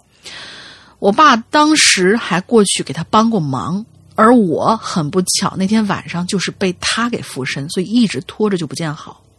找到原因之后，姥姥就让我回家待着，然后嘱咐我妈去买了一些东西。之后他们在外面忙活了一阵儿，估计是跟那个好朋友啊打商量去了。再然后呢，我妈就回来给了我一刀，呃，不是给了我一把菜刀，啊，给了我一把菜刀，好，一了百了。嗯，让我晚上睡觉的时候啊放在枕头底下，等睡一觉嗯就会好了。嗯，第二天我就是我们我就这么睡了一觉吧，之后也确实嗯就好转了。但是这个事儿吧，给我留下了特别深刻的印象。时至今日，那两个亮点儿当时那种场景啊，我还是清晰能够回忆起来，就是在、是吧黑夜之中一上一下的蠕动。嗯嗯，虽然我不是灵异体质，也不是什么阴阳眼，但是我还是会相信，呃，相信往去的那些好朋友依旧存在。因为从大学二年级开始，我的有些个梦啊，总会带着预兆性质，或者跟现实中生活中的事情所相呼应。所以以后如果商大大和龙女小姐姐留有关于梦的话题的时候，我肯定会再来冒泡的。最后，祝商大大和龙鳞小姐姐猪年诸事顺利，鬼影人间越办越火。P.S. 好想下一次骑车的时候能听到你们让我耳朵怀孕的声音，读到我的留言呢，一定一定哟。就这哎这这这事儿，我告诉你啊，怀孕不负责啊。嗯啊，对对对，不是真真要是还是得负责的啊，嗯，这哪有不负责的事儿？嗯，这个对啊，OK，我们今天所有的，哎呀，还有一个故事是吧？还有仨呢，还有最后一个，哎，还有仨呢，么？还有最后一个了？仨还是最后一个？哎，哦，等一下，哦，你那个两个两个两个，哦，我的那个文文档对的时候对，隔了隔了一页，我以为没有了呢。对，嗯，OK，还有两个啊，还有明轩啊，明轩，山羊哥，这个林龙林姐好，看到这个话题，我想起了小学小学时候的一些事儿。记得那个时候读小学和爷爷。住在我们当地的政府大楼，那是一栋老式的楼房，一共三层，整栋楼住户并不多。当时我住在三楼，楼顶呢是一片很空阔的平台，一边在上面，呃，一般呢在上面晒一些东西什么的，但是就这楼顶每天晚上都会发出声响，每天晚上睡觉呢，总能听到楼顶平台上总像有人在搬着石头往地上砸，或者是拖着石头走路的声音。有时候虽然呢还能听到，呃呃呃，有有时既应该是居然，有时候居然还能听到有人在上面走路。于是我就跟我爷爷说，可是奇怪的是，我爷爷说没听到，这么大声音怎么可能没听到呢？当时我就觉得很奇怪，不过也没多想，觉得这栋楼哪户人家在上面做什么呢？但是每天晚上都有响声啊，我就拉着我爷爷说上去看看，因为我一个人不敢上去。结果我们俩人呢就上去了，发现楼顶啊一个人都没有，安静的出奇。我爷就说：“你看吧，什么都没有吧。”于是呢，我们就下去睡觉了。但是到了半夜，那声音又出现了，还是那种石头砸在地上或者拖动石头的声音，总感觉上面有个人。每次听到这个声音，心里就砰砰跳，每次都会这样。后来也就习惯了。最后小学毕业，我们搬到了城里，再也没回到那里住。我不知道每天晚上的声音是否还在，直到现在我还想弄清楚这声音到底是怎么回事。那你去呀、对不对？你赶紧去弄明白啊，是不是？当时就应该弄明白，对吧？你，这个这个事情，你看看啊，故事讲完了，嗯，希望能被读到。谢谢两位主播，也希望鬼影能在新的一年里越办越好。OK，好短的一个故事啊，今天最袖珍的一个故事啊，嗯，好吧。接下来但是它这个这这个现象啊，跟我们以前所听到那种，就是在旧楼里边，比如说能听到什么，呃，就是地板热胀冷缩的那种声音，或者说是上面有人扔那个就是弹球的那种声音，还不太一样。嗯嗯，他这个声音有点太大了哦。那个对，那声音也太大了，对对吧？那这这太大了，嗯，嗯，好吧。来，接下来，最后一个 Off Given 一六零零，我为什么给自己找了这么长的稿子？嗯，哎，好，太好了。你只有这个行距很很很很长，其实很很没多长。嗯，对，很宽。对，嗯，提到漆黑的楼道，你会想到神马、鬼还是惨案？哼，反正我脑子里蹦出的字眼儿是逃，逃跑的逃。嗯，你说呢？再正常不过，而我呢却不以为然。我说的这件事儿啊，已经过去快要一年了，于我而言就像是昨天发生的一样，真实的让人说不出话来。这篇稿子我写了三遍，删了三遍，现在是第四遍。哇，过于生活化的惊吓，不管怎么叙述，在别人看来都是苍白而矫情的。但作为当事人，我也只能一笑了之。这是一个发生在漆黑楼道里的关于追逐和逃跑的事儿。某个星期四的傍晚，我伏案做着手头上的报告，察觉到工作室的人都走的差不多了，我就默默收拾好东西，蹑手蹑脚的推开了门。你为什么要蹑手蹑脚呢？嗯，这个时候，身后就突然传来了急促的脚步声。我知道，一定是他追上来了。嗯，眼前的电梯有四部，两部停在地下室，两部停在最顶楼，而我在十四楼，是中间的层数。看来这座大楼里的人真多呀！我顾不上冷笑和抱怨，一股脑选择了楼梯。我是一个很怕黑的人，可是今天的我大胆很多。人类比起任何方式，呃，人类比起任何东西，杀伤力都是顶尖儿的，就是人类的杀伤力是顶尖儿的。直觉告诉我，千万不要被那个家伙逮到。现代社会科技发达了，楼也很高，人类往往选择气派高效，呃，气派高效率的电梯，遗忘了象征象征着落后的楼梯，嫌弃它冷落它，除非逃生，迫不得已才会使用它。嗯，楼道的声控灯是坏的，微弱的光源来自别处的施舍，空气中弥漫着烟味儿，还有阵阵的酸腐，真是冷清的可怜。我加快向下冲，身后噼里啪啦的脚步声让我恨不得摔一跤，然后滚下去。此刻，我竟然有一种怎么也走不到尽头的感觉，这楼梯就好像受了诅咒一般。你别跑，我要跟着你一直走。呃，我要跟你一起走。今天你必须把话给我说清楚了。那个人是一是女女女朋友吗？还是还是刚才说是不是就就就是怀孕了那事儿你不负责？这刚呢？反正那个人一直追着我，一直呼喊着，试图让我把、呃放慢步子。我失了智的狂叫：“我你不要跟上来，我求求你了！”嗯，我的泪水挥洒在黑呃在黑暗中肆意挥洒着，可是对方听不见呐。他继续追，那双哎冰凉而有力的手愈发踢进我的后背。前方有白色的亮光，有几撮影子在来回晃动。我发现有人，先躲一躲为妙吧。在十楼的楼梯口，我刹了车，上气不接下气，心脏就要爆裂。一个路过的女子是我的救命稻草，我像刚出笼的困兽一样，癫狂的扑到她身上。不是你不能这么做，天哪！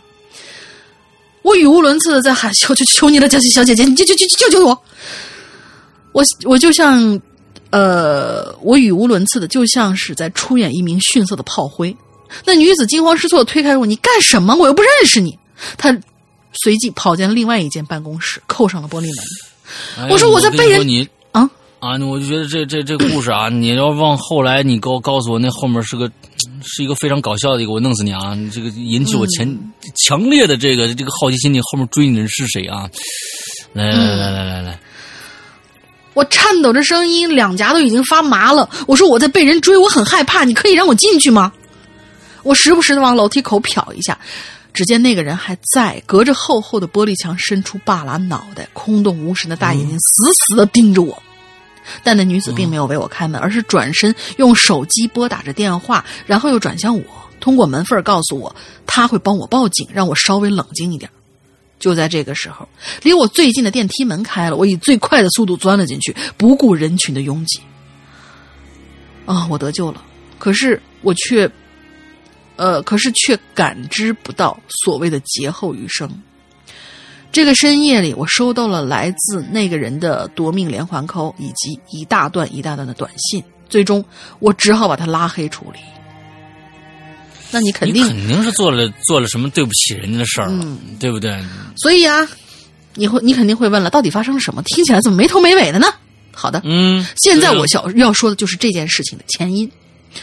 我上文提到的那个他是一个男生，以下提到这个人都会用 “屁”这个字儿来代替。嗯我们是在同一个工作室，回家的路，呃，回家的时候也是顺路。我呢，却有一个致命的心理障碍，我就是怕黑。于是啊，一个本来没什么交集的人，就成了我的临时保护伞。这小 P 呢，经常就问我平时喜欢做什么呀？他很好奇我的爱好，我的想法，但是跟他说了，他又表示不能理解，随即就说：“哎，你很特别呀、之类的这样的说辞，让我感觉特别没劲。我们两个基本上没有什么共同语言，我跟他无话可讲，于是渐渐的，我就不想跟他一块儿走了，选择坐公交车。但是这个人却不这么想，他开始刻意的靠近我，每天给我发很多信息，跟我呃跟我相关的事情也积极参与。他看我的眼神也是空洞而茫然的，这些迹象都让我感觉到非常不安。我尚且记得他给我发的信息那一句：“你让我怎么也忘不掉，究竟是怎么回事？你总是在回避我，这让我好煎熬呀。”还有那一句：“我真想看看你的小脑袋里到底装着什么东西，让我简直是胃液翻腾。”嗯因为是不喜欢的人，所以我会选择逃避；因为是不喜欢的人，所以我会我逃避的真是发自真心。我的真心源于恐惧，原本还能是点头之交，而他的行为让这一丁点儿可能性都破灭了。这个人变成了我最害怕的人，我尽量避免不愉快的事情发生，可还是事与愿违，于是就有了上文提到的这件事儿。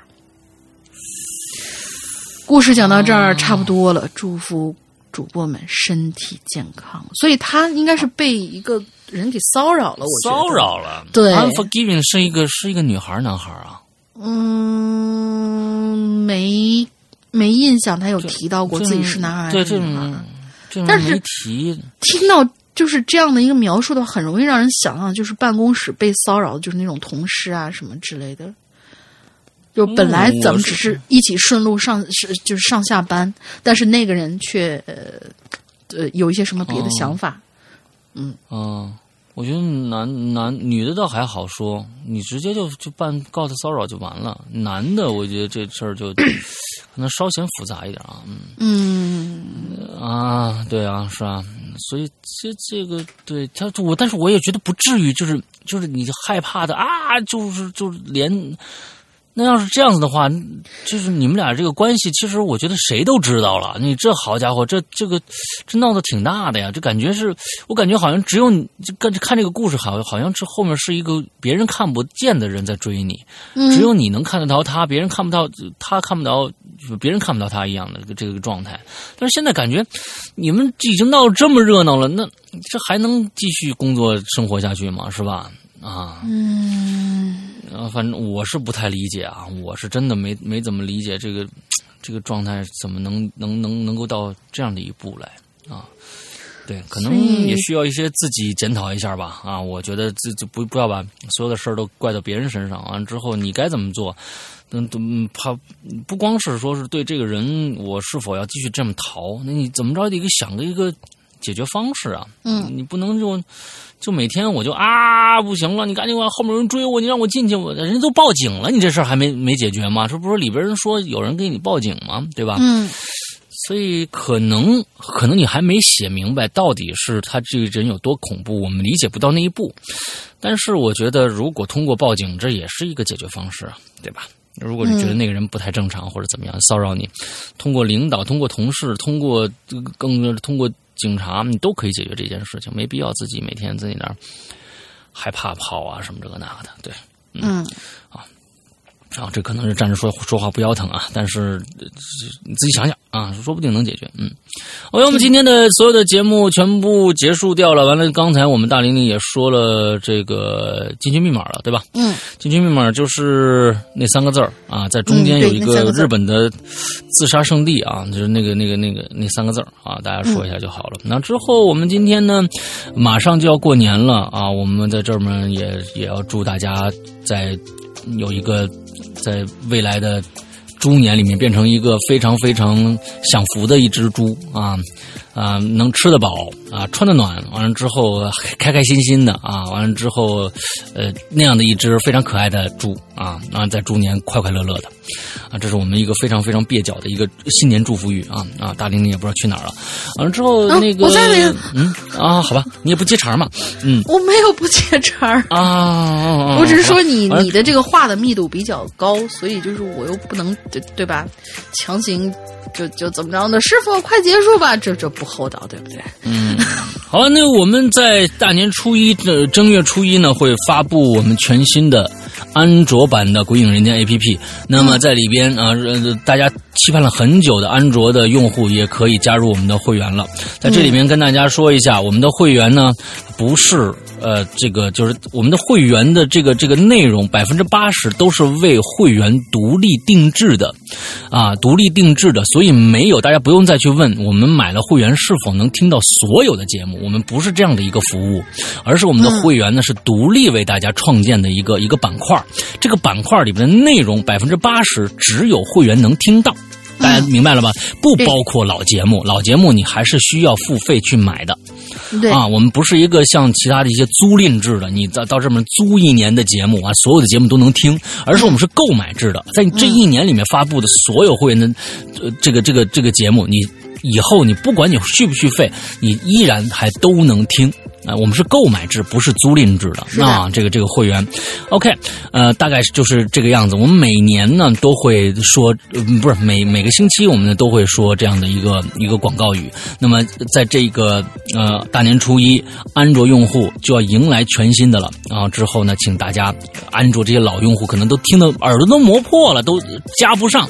那么，请大家所有的安卓用户尽量的多去购买我们的啊、这个我们的会员服务，在里面你进去以后就有，估计你这一一个过年期间，你可能能能听完三分之一就不错的节目啊！完了之后你每天听就谁，完了不是狂听。也不是说谁过年期间的什么年都不过了，扒那儿就听节目，哎，真有些人，真真有有吗真有人在家自己在家就哎，我想听听东西啊，就是说，你就算你连着听，我估计你听完三分之一都不错了，连着听，在会员内容，你想想，我们的那个就屌丝道士吧，一共五部了，出了一集，一集一个小时，每集差不多十十五集、十二集，你想想这一个，你听屌丝道士这一个故事五五部，你差不多就能听个一天、两天、三天的。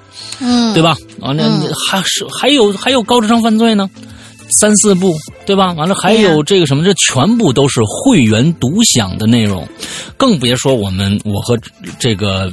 龙陵的一些专区啊，我的失踪和这个龙陵的玲珑，完了还有怪藏，我们鬼影人间在人不是这个呃影留言的一些鬼友的一些非常好的稿子的一些遗珠，我们拿到怪藏里面去做，这些东西都是特别特别多，能让大家感受到哎 这个节目有趣的一个部分了啊。所以其实就是说，希望大家啊，呃，安卓用户希望你们大量的去加我们的会员，因为你们的会员有你们的会员加入，我们的节目才能越办越好。那那毕竟是钱的事儿嘛，我们靠这个活着的啊。好吧，希望大家嗯这个不管是苹果用户啊，苹果用户接着啊，我们现在苹果用户还得说一下，苹果用户你如果现在想换这个安卓的话，那那再等等。啊，再等等，因为呃这个两个账号是不互通的。你在苹果上暂时你购买的节目，你在这个安卓版本上是恢复不回来的。所以你如果有苹果设备，暂时再用一会儿，暂时嗯用、再用一段时间，好吧？嗯我们争取能在三月中的时候把所有的东西全部理顺，让两个版本互通。完之后还有什么事儿呢？嗯，我想想，对。苹果用户还是那个样子。如果苹果用户现在想加会员的话，建议你去加一个微信号，叫“鬼影会员全拼”这样的一个微信号。呃，上面有我们的工作人员会给你手动加添加会员，因为毕竟苹果的这个在里面会拿走百分之三十的一个服务费。那我们通过微信的话，可以拿到全款。对，这样一个状态。鬼影会员呃之后全拼。这样的一个微信号，我们来给你服务，完了之后，同时给你加会员，甚呃，同时再把你加揪进揪进我们的 VIP 群里面去。完了之后，那个安卓用户，安卓用户请记住，你如果想进我们的 VIP 群，微微信的 VIP 群也是可以的，也加这个号“鬼影会员全拼”的这个号，在里边一定注明，你加会员的申请里面一定注明我我是安卓会员，一定注明这个，我们去给你加。好吧，完了，要不然普通的用户你我我们我们就可能就不添加了啊，我们就不添加了。就是大家加的时候一一定定要就是告诉大家，首先我要买会员，其次你最好写一下你的设备是什么，比如说我是安对对对对对安卓会员还是我是苹果会员，我是苹果用户，我是安卓用户，这样。对对对对对，当然当然，安卓用户现在是呃呃唯一的付款方式只有一个，只有支付宝支付。微信现在暂暂不支持，我们以后还会添加。但是，所以说你如果是安卓，你只能微信支付的话，当然也可以添加上面这个微信号“鬼影人间”呃“鬼影会员全拼”的这个微信号。我我们我们后台人员也可以通过后台给你添加一样的。啊，只要是添加会员，我们都可以呃提供这样这样的一个服务，好吧？嗯我们又把这个事情说的非常的复杂。哎呀，每次要到一个新的这个新新的时候，反正就你想加会员就加鬼影会员这个微信号就好了，不管微不管苹果还是安卓，好吧？这样这个这样简单了吧？OK，哎呀，天哪，我们终于要休息了啊！我们我们这个终于要在。休息一个十十十天左右的一个时间啊，完了之后跟大家再继续征战二零一九啊，让大家听到更多更丰富的一些好玩的一些恐怖的一些节目吧。对，我们的二零一九啊。是星辰大海，嗯，对啊，OK，那我们我们你看我们俩现在已经非常非常没有精神了，这这这大林你快睡着了，没有没有没有没有没有没有没有，啊，并不是没有精神，是脑袋有点空，就不知道放了假以后该干嘛了。嗯，好吧好吧好吧，让我们放空一下自己，大家也都放空一下自己，在春节期间祝大家快乐开心，拜拜，拜拜。